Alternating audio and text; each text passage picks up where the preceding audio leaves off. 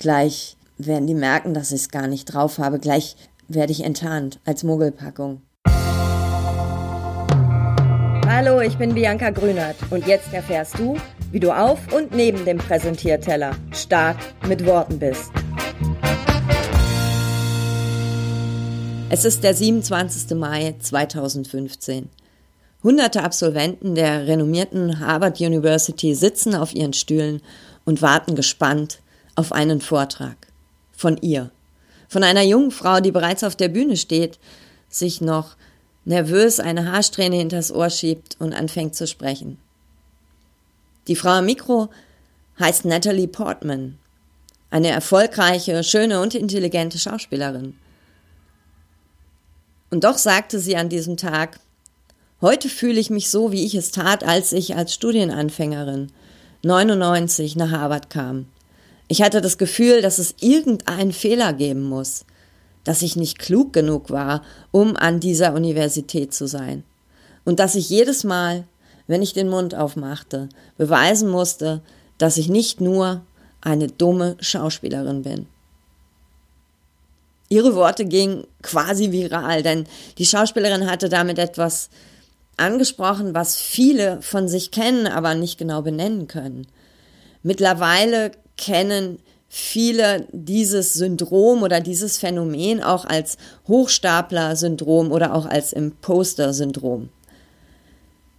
Und als ich das damals mitbekam, war ich genau auch in so einer ähnlichen Situation. Ich hatte eine Anfrage von einem riesengroßen Unternehmen.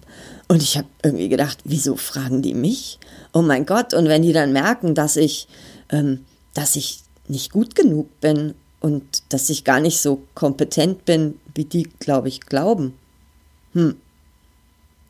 Inzwischen weiß ich auch, dass ich mit diesen Gedanken nicht allein bin. Die habe ich auch heutzutage oft noch und damals auch nicht war. Sehr viele Menschen finden nämlich, dass sie in manchen Situationen nicht gut oder nicht kompetent genug sind und dann verbreitet sich so eine völlig unbegründete Angst davor, entlarvt zu werden, als Mogelpackung entlarvt zu werden. Und von meinen Kundinnen und Kunden weiß ich, dass viele überhaupt nicht darüber reden, über dieses, oh mein Gott, ich bin vielleicht nicht gut genug Gefühl. Und dass sie so mit ihren Selbstzweifeln alleine sind und die mal mehr, mal weniger da sind. Menschen, die dieses Mogelpackungsphänomen haben, schieben ihre Erfolge, und das haben auch Psychologen herausgefunden, eher auf Glück oder auf äußere Umstände, seltener auf ihre eigenen Fähigkeiten und Stärken. Manche, so wie ich, besuchen dann lieber noch eine Fortbildung, damit sie sich irgendwie kompetenter fühlen. Es ist auch gut, dass diese Stimmen in uns immer mal wieder aufploppen und mit uns sprechen. Und jetzt glaubst du, wie gut.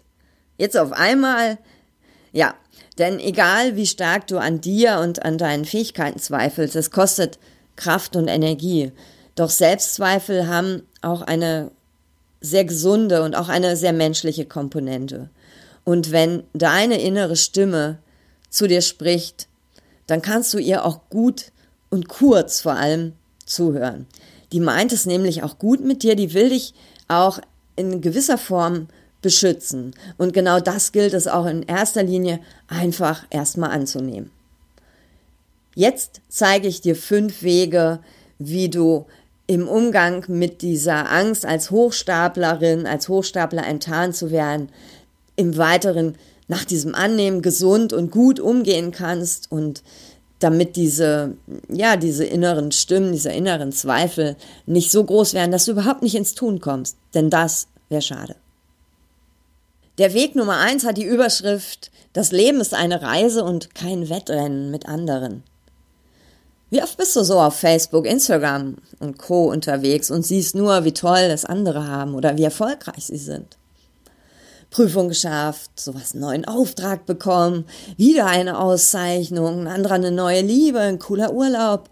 Mal ehrlich, hier wird doch meist nur die eine Seite der Medaille gepostet. Dabei ist auch das Leben der erfolgreichen, schönen, kein Kindergeburtstag. Viel Arbeit, Rückschläge oder einfach nur Glück gehören auch dazu. Und wenn schon vergleichen, dann bitte bedenke auch genau diese Seite der Medaille. Höre besser sogar auf, dich mit anderen zu vergleichen. Im Vergleich zu anderen fühlst du dich minderwertig. Vergleichen ist aus meiner Sicht selbstzerstörerisch. Es setzt dein Leben, deine Fähigkeiten und deine Leistung in Relation zu anderen. Aber das ist wie das klassische Äpfel mit Birnen vergleichen. Wenn du zum Beispiel gerade erst lernst, vor anderen zu präsentieren und das noch nicht so oft gemacht hast, dann misst dich nicht mit einem Profi. Dieser Vergleich hinkt total. Das Wettrennen kannst du in diesem Fall dann nur verlieren. Wenn du denkst, ich bin nicht gut genug und oh mein Gott, gleich merken die, dass ich eine Mogelpackung bin, dann frage dich immer im Vergleich zu wem oder was bist du nicht gut genug. Relativier, relativier einfach mal diese Gedanken und begib dich auf deine eigene Reise. Weg Nummer zwei hat die Überschrift Häng die Latte mal nur auf 100 Prozent. Selbstzweifel entstehen oft durch ähm, hohe Ansprüche an, an uns selbst. Muss es aber immer 1000 Prozent und dann auch noch perfekt sein? Nö. Gib dein Bestes und mach die Dinge so gut, wie du sie kannst. Es kann gar nicht 1000 Prozent in allen Bereichen perfekt sein. Das wäre irgendwie unheimlich. Dafür sind wir ja zu sehr ein Mensch. Sei einfach immer gut vorbereitet und gib 100 Prozent. Wenn du etwas auch noch nie getan hast, dann bereite dich sogar noch intensiver vor, wie zum Beispiel eine Präsentation in einem Meeting.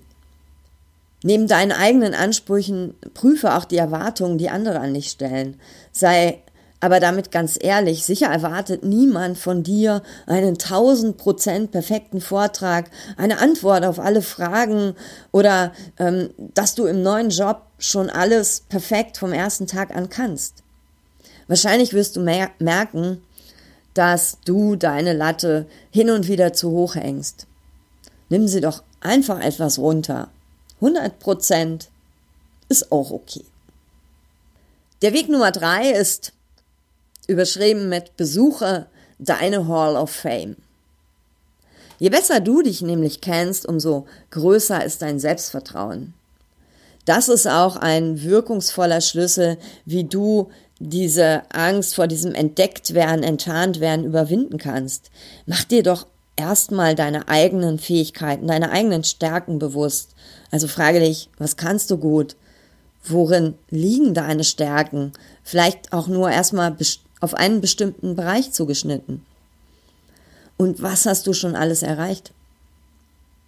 Schreib auf, was dir einfällt, denn wenn diese blöde innere Stimme wieder zu dir kommt, dann brauchst du nur deinen Zettel rausholen. Das ist weniger anstrengend, als dir in dem Moment dann zu überlegen, wo war das nochmal mit meinen Stärken?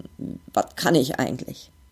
Manchmal müssen wir uns einfach auch mal wieder vor Augen halten, wo, worin wir gut sind und was wir alles schon erreicht haben, damit wir uns daran erinnern und vor allem auch, damit wir an uns glauben und uns selber wieder mehr vertrauen. Und das ist besonders wichtig in den Momenten, wo du denkst, wo du vorne vielleicht stehst und denkst, oh mein Gott, gleich werden die merken, dass ich es gar nicht drauf habe, gleich werde ich enttarnt als Mogelpackung.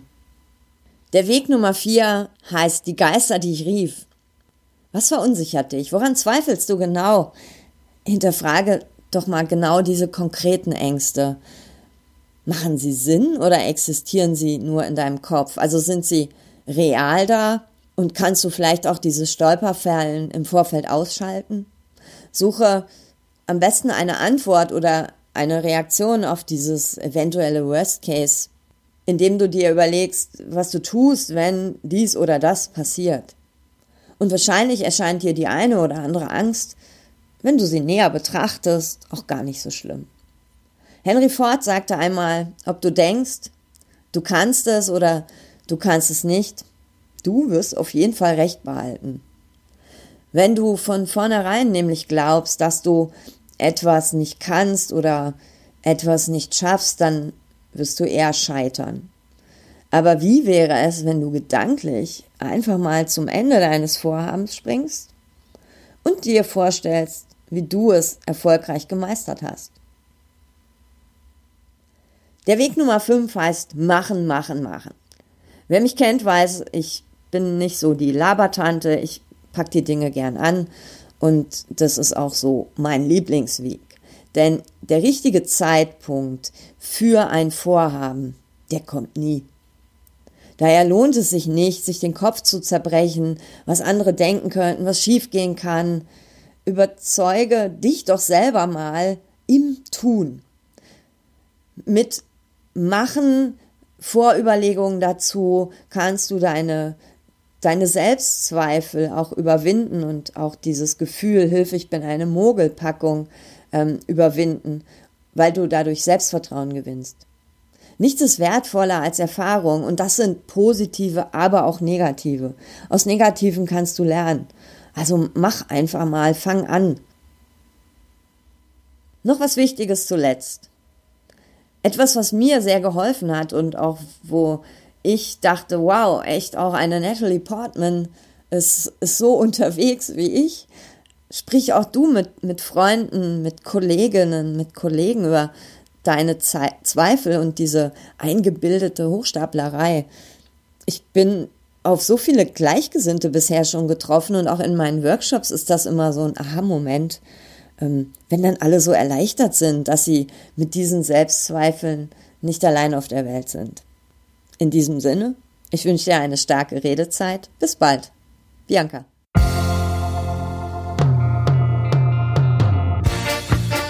Das war eine Dosis stark mit Worten. Von und mit mir. Ich bin Bianca Grünert und mein Job ist es, Menschen fürs Präsentieren oder die Momente auf und neben dem Präsentierteller fit zu machen. Auf www.starkmitworten.de erfährst du noch viel mehr. Vor allem, wie du stark mit Worten bist.